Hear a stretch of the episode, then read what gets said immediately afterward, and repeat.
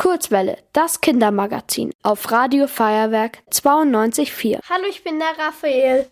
Ich bin heute so wie immer hier im Studio. Und bei mir zu Gast ist Bettina. Sie ist normalerweise nicht hier, sondern draußen im Wald. Was sie da macht, verrät sie mir jetzt bestimmt gleich. Schön, dass du da bist. Hallo Raphael, ja schön, dass ich da sein darf. Vielen Dank. Wenn ich meine Sachen schmutzig mache, kriege ich manchmal Ärger. Vor allem, wenn sie teuer waren und der Fleck nicht mehr rausgeht. Natürlich passiert das mal, aber ich würde mich nicht mit Absicht schmutzig machen. So heißt aber die Organisation, bei der du arbeitest. Macht euch schmutzig. Was verbirgt sich hinter dem Namen? Die Idee bei dem Projekt Macht euch schmutzig ist, dass die Kinder sich schmutzig machen sollen. Je schmutziger und dreckiger die Kinder nach Hause kommen, desto besser.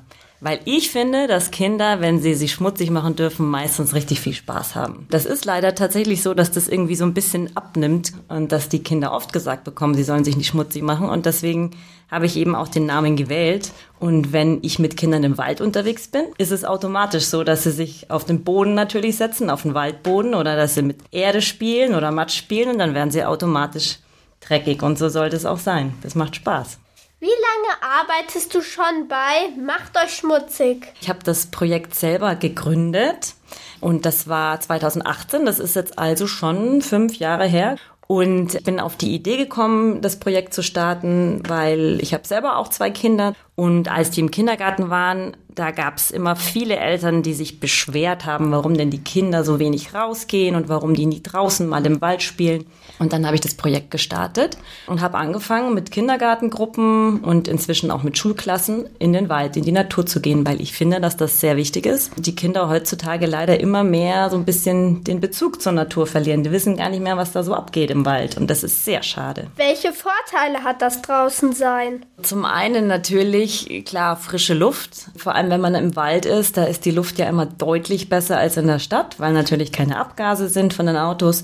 Und weil die Bäume die Luft für uns machen, den Sauerstoff. Das heißt, also im Wald ist die Luft natürlich besonders sauerstoffreich und besonders gut für uns, für unseren Körper. Dann ist es natürlich einfach so, man kann da draußen, man kann sausen, man kann rennen, man kann hüpfen, man kann sich bewegen, man kann auch mal laut sein. Also wo darf man das denn in der Stadt? Nirgends, ja, muss man immer leise sein. Im Wald kann man auch mal laut sein. Und man kann sich, wie gesagt, super bewegen. Da gibt's überall Hindernisse.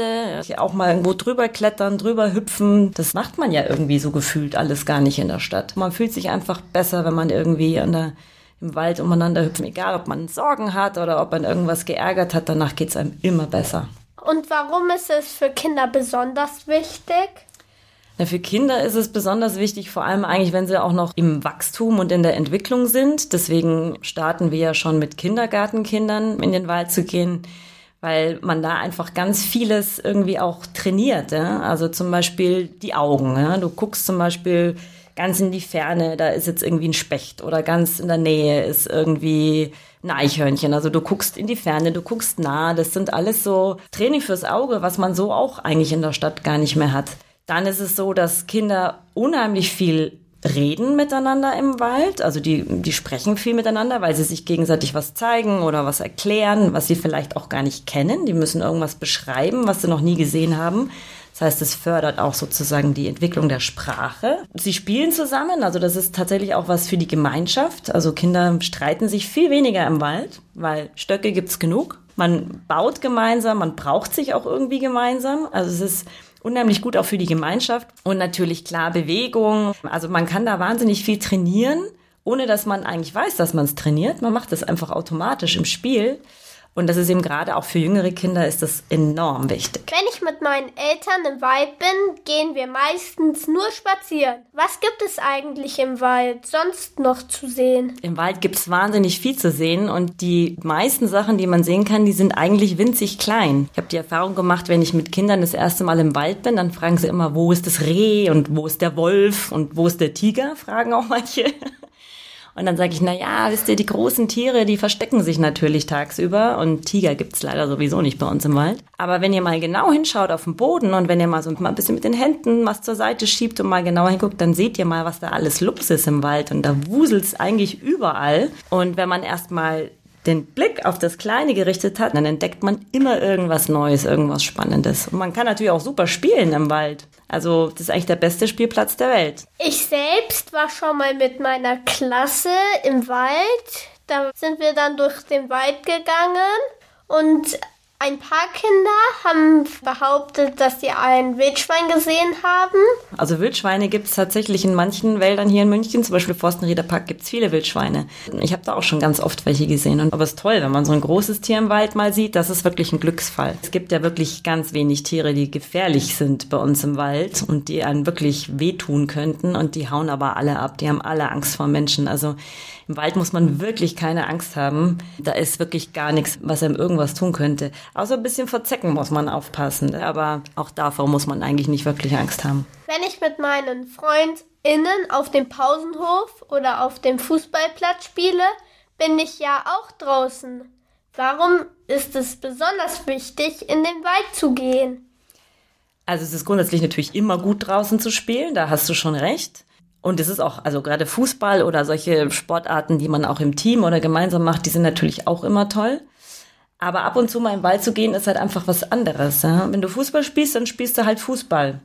Aber im Wald, da fällt dir immer irgendwas Neues ein. Das ist nie langweilig. Also du machst da super viel unterschiedliche Dinge, weil einem auch total viele Sachen einfallen. Weißt du, dann hast du da plötzlich irgendwie einen Stock, der sieht vielleicht aus wie ein Säbel und dann bist du halt plötzlich ein Musketier und kämpfst gegen deinen Freund oder ähm, du findest irgendwie einen, einen anderen Stock, der aussieht wie ein Feuerholz und dann wird irgendwie gesammelt und so getan, als wenn man jetzt Neandertaler wäre und ein Feuer machen müsste. Also es fallen einem ganz viele Dinge ein, man wird ganz kreativ und ähm, man, ja, man spielt eben die unterschiedlichsten Dinge und das ist eben dann in Anführungszeichen nicht nur Fußball. Was kann ich in eurem Workshop lernen, das ich im HSU-Unterricht nicht lerne? Du lernst im HSU-Unterricht sehr viel, aber es ist halt natürlich sehr viel Theorie.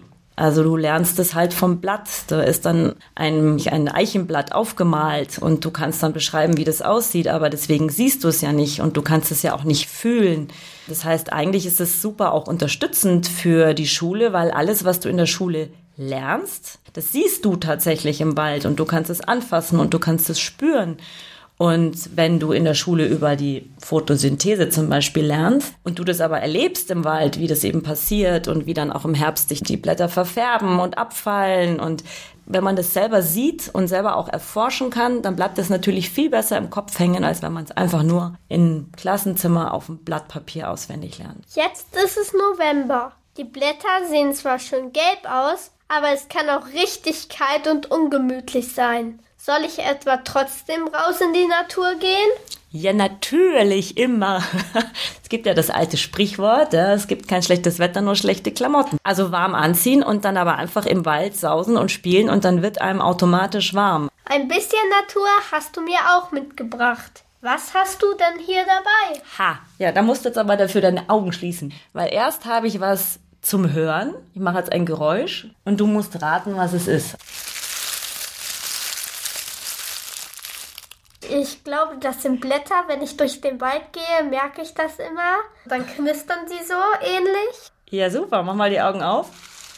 Ja, genau. Das ist das Geräusch von trockenem Laub am Boden, wenn man da durchläuft. Und ich finde ja, es gibt ja kein schöneres Geräusch. Pass auf, ich muss die Augen nochmal zumachen.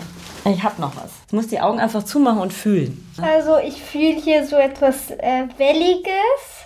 Äh, so etwas äh, wie ein Zylinder es geht ein bisschen steil nach oben und ich glaube, es ist so ein kleiner Tannenzapfen. Zapfen ist es ein kleiner, aber es ist kein Tannenzapfen, sondern es ist ein Kiefernzapfen. Gut, das ist natürlich jetzt nicht ganz einfach zu erkennen, aber genau, ein kleiner Kiefernzapfen ist es. Und es gibt ja so viele unterschiedliche Zapfen, das ist auch mal eine coole Sache zu sammeln im Wald. So, allerletzte Sache, aber dann ist gut, jetzt wird's richtig schwer. So, nochmal die Hand auf. So, jetzt halt. Also es ist stachelig und hat so einen Stil und ich glaube, das ist eine Buchecke. Wow, jetzt bin ich aber richtig schwer beeindruckt. Kannst gerne gucken, Raphael. Ja, das ist tatsächlich eine Buchecker. Klasse. Wusstest du denn, dass man Bucheckern essen kann, Raphael? Mhm. Die kann man essen und die sind eigentlich ganz schön lecker. Also man sollte die nicht unbedingt roh essen, beziehungsweise so viele davon, aber die kann man rösten in der Pfanne und dann schmecken die richtig lecker, richtig schön nussig. Also du siehst, man kann im Wald wirklich ganz viel tolle Sachen finden, so viele Schätze und auch Dinge, die man natürlich auch mal essen kann. Ne? Also insofern, es wird nie langweilig. Vielen Dank für das Interview und viele Grüße. Ja, also vielen Dank an meiner Stelle auch. Danke, Raphael, es war total nett, mit dir zu plaudern. Und ja, danke an Radio Feuerwerk, dass ich hier sein durfte. Ihr wollt auch ins Radio? Dann macht mit bei der Kurzwelle. Schreibt einfach eine E-Mail an radio@feuerwerk.de.